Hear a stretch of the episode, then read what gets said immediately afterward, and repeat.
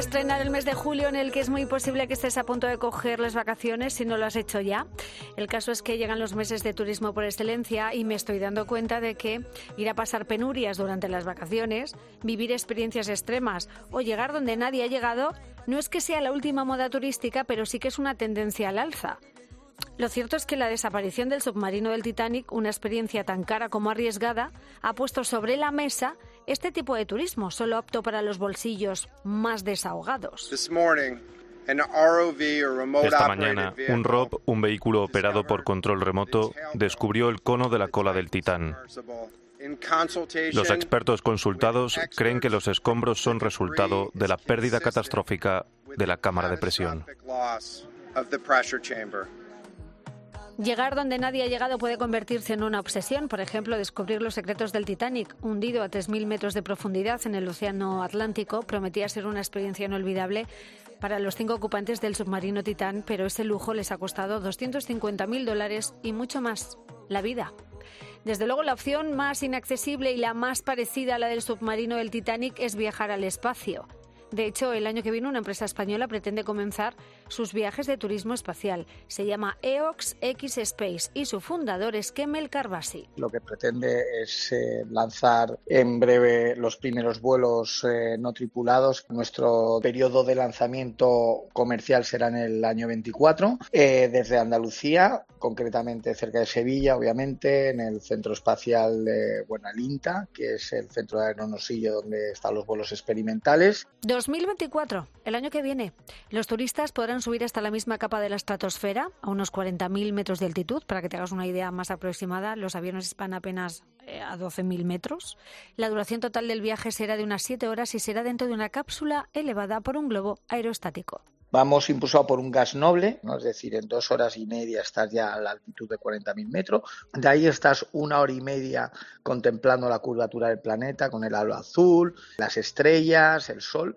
Y la bajada son 30 minutos. De momento, eh, al igual que con el caso del Titán, esta aventura está al alcance de muy pocas personas porque su precio asciende a 150.000 euros por viaje. Eso sí, la experiencia tiene pinta de ser inolvidable. Cualquier pasajero que pueda volar en un avión puede volar en esta nave. Es decir, persona inclusive no se requiere trajes espaciales, sí que van a tener obviamente unos trajes personalizados por cada cliente que hayan comprado eh, esta experiencia y eh, básicamente no se requiere ninguna preparación porque es un vuelo totalmente relajante, confortable.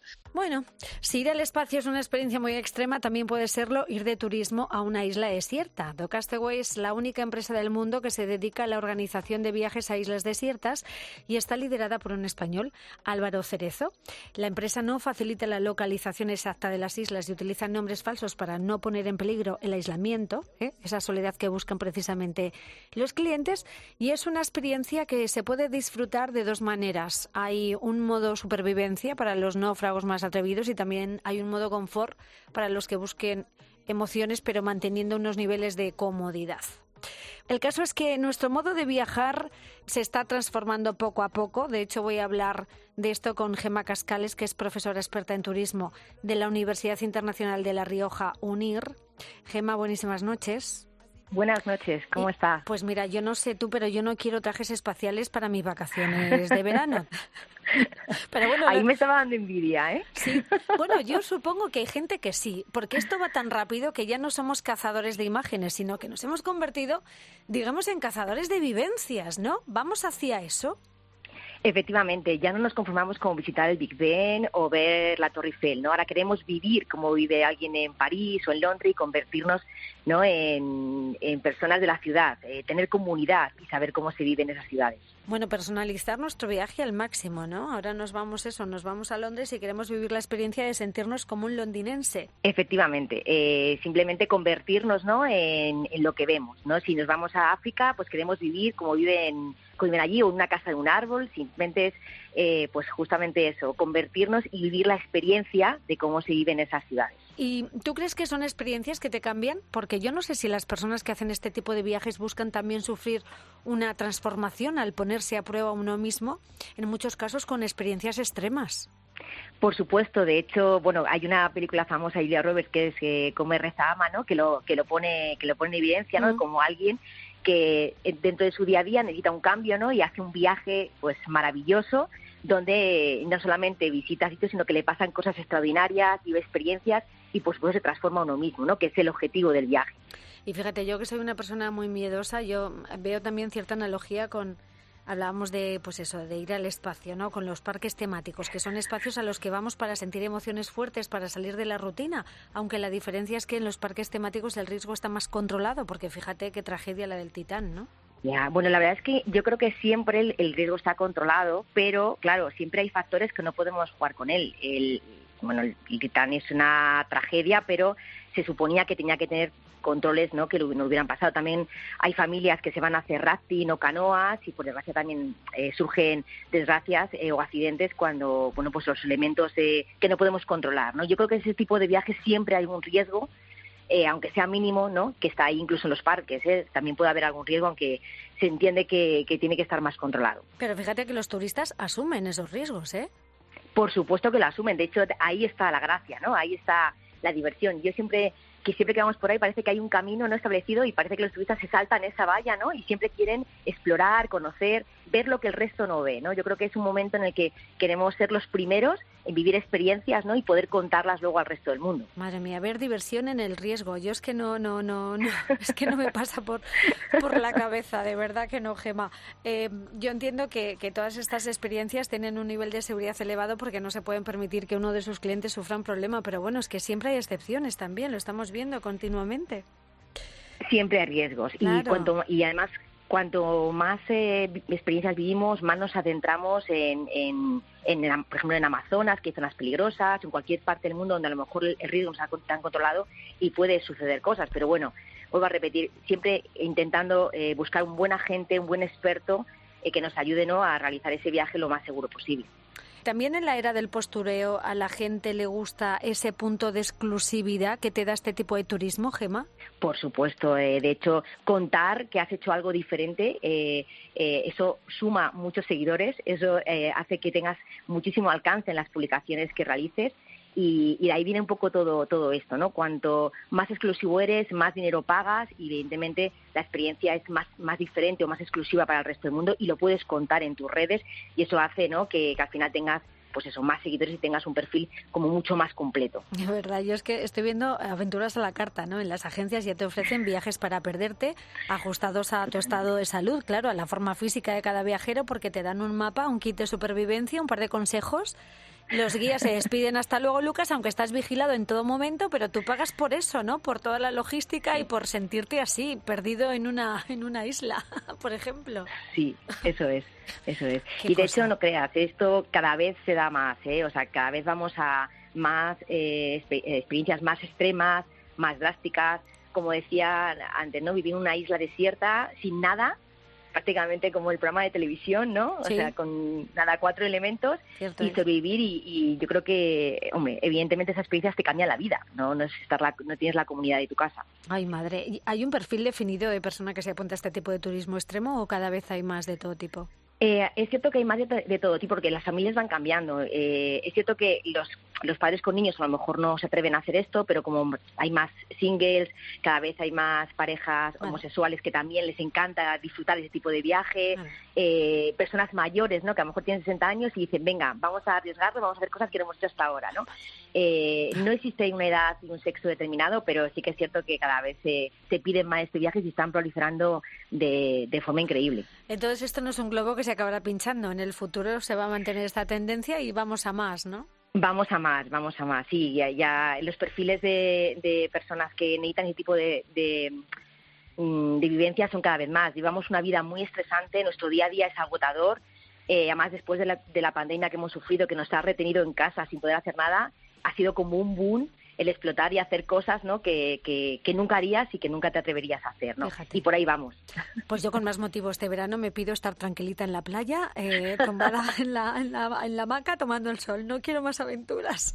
Pero en fin, para gustos colores. Bueno, Gema Cascales es profesora experta en turismo en la Universidad Internacional de La Rioja en UNIR. Gema, gracias por estar con nosotros en la noche de Copa y muy amable. Feliz verano. Igualmente, feliz verano, Rosa. Un saludo. Adiós, a todos. Bueno, a esta hora, como siempre, me gusta charlar con nuestra filósofa de cabecera, Josefa Ros Velasco, autora del libro La enfermedad del aburrimiento. Buenísimas noches, querida mía. Buenas y calurosas noches, Rosa. Desde luego. Yo te aseguro que no me seduce nada ir al espacio ni pasarme las vacaciones en una isla desierta eh, pasando calamidades. Que si náufragos perdidos en la selva, sobrevivir en el desierto. Quita, quita. ¿Hacia dónde vamos, Josefa? Yo soy bastante cobardica también, ¿eh? Así que no me, no me arriesgaría. Solo si supiese que es 100% seguro y que fuese más barato también, porque ahora mismo mi bolsillo no me permitiría este tipo de, de, aventuras. Yo no me voy a estos sitios, te lo digo ya. De todas formas, fíjate, buscamos experiencias extremas, buscando todo tipo de emociones, pero bueno, claro, sabes que al final esto no va a terminar mal. Pero, todo esto es bastante impostado, ¿no? A eso me refiero. Ese componente de riesgo está ahí, es lo que te saca de la cotidianidad, de la rutina, y al final es hacia lo que, hacia lo que avanzamos, hacia lo que vamos buscando, ese componente de riesgo. Hoy me tienes que, permitir, Rosa, que, que, te lea dos citas que están muy en línea con el tema que estamos tratando. Una es de, del escritor Baudelaire, que gusta muchísimo, y dice que del aburrimiento nace una fuerza irresistible como la flecha de un arco para ejecutar los actos más absurdos y a menudo hasta los más peligrosos. Esta por una parte, ¿qué te parece? Efectivamente, y es así, ¿eh? Es así. Y la otra es de mi artista favorito, yo sé que a ti no te gusta mucho, de Marilyn Manson, que dice que la gente está aburrida porque ya ha hecho todo lo que podía hacer. Así que ahora el miedo a la muerte es lo único que nos mantiene estimulados pues eso nos pasa un poco. Pero fíjate, es verdad que es cierto, hablamos de este tipo de turismo que dice mucho de nosotros como sociedad, que tiene que ver con la rutina, lo que tú dices, pero también con un alto grado de bienestar, porque lo que busca mucha gente es pasar penurias. Yo lo estoy viendo en Perdidos en la Selva, en Náufragos, sobrevivir en el desierto, esto pasar calamidades. Supongo que este turismo experiencial tiene que ver con el alto grado de bienestar en el que estamos inmersos, ¿no? Un exceso de comodidad, quizá podríamos llamarlo una sobreadaptación. Estamos ya en un momento de tanta comodidad, aunque a veces pueda parecer lo contrario, que ya tenemos que, bueno, pues ponernos a nosotros mismos en esa tesitura del riesgo, de lo complicado, de la incomodidad. Se trata un poquito de una forma también de diferenciarnos del resto. Y en eso va el precio de, todo este tipo de experiencias. ¿eh?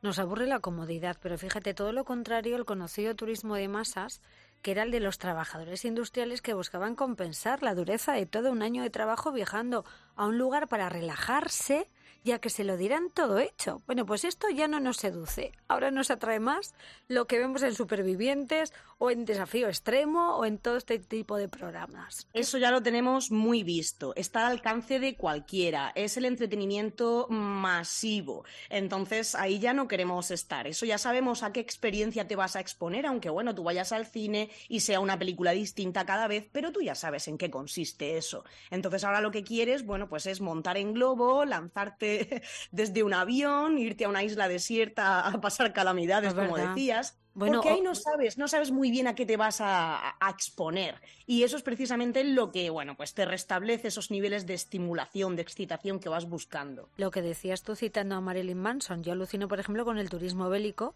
que escoger como destino vacacional zonas de guerra y no sé si es morbo, si es inconsciencia, si es curiosidad, pero son auténticos temerarios viajeros que no les importa jugarse la vida, ¿eh? es aburrimiento, Rosa, y no es algo tan moderno como nos pensamos, ¿eh? porque realmente, claro, como concepto turístico sí que es algo completamente novedoso, pero desde luego cuando ya eh, nos remontamos a hace un siglo, Primera Guerra Mundial, Segunda Guerra Mundial, veíamos una cantidad de escritores, Rosa, que, que decían, ojalá pudiese yo ir a la guerra para escapar de lo tedioso de, esta vida cotidiana en la que me encuentro inmerso. Y uno piensa, pero es que estamos locos. Es así, pues algunas veces preferimos poner la vida en riesgo a cambio de romper con, con la monotonía. Es increíble, ¿verdad que sí? Yo estoy A mí me lo parece. Yo estoy alucinado con este tipo de, de- de aventuras extremas. Sabemos que el hombre es el ser con el menos común de todos los sentidos, que es el sentido común. También es el único animal que tropieza dos veces con la misma piedra. Y si hay alguien experto en meterse en problemas gratuitamente y luego lamentarse de las consecuencias, también es el, es el hombre. Y el mundo del turismo, pues no iba a ser la excepción para esta demostración efectivamente querida, de poca cabeza, para mi es gusto. un ¿eh? nicho, es un nicho con mucho futuro y además a medida que sigamos acumulando experiencias y que tengamos que, que, que se acreciente esa sensación de que ya lo hemos visto todo, pues vamos a ir buscando cada vez cosas más y más arriesgadas, más y más peligrosas. Pues hija, es un nicho con mucho futuro y a medida me da tanto miedo, no sé ni dónde vamos a llegar, con lo interesante que también resulta aburrirse innecesario y más en verano, pero bueno. Para A gustos mí la, adrenalina me sube con muy poco, así que yo con salir a una terraza a tomarme una cerveza ya tengo la adrenalina por las nubes. Yo también así que soy no como creas, tú. Yo no estoy tan sobreadaptada. Bueno, pues entonces seremos buenas compañeras de viaje. Querida mía, eh, hasta la semana que viene. Josefa Ros Velasco, un abrazo. Un abrazo enorme, hasta la próxima.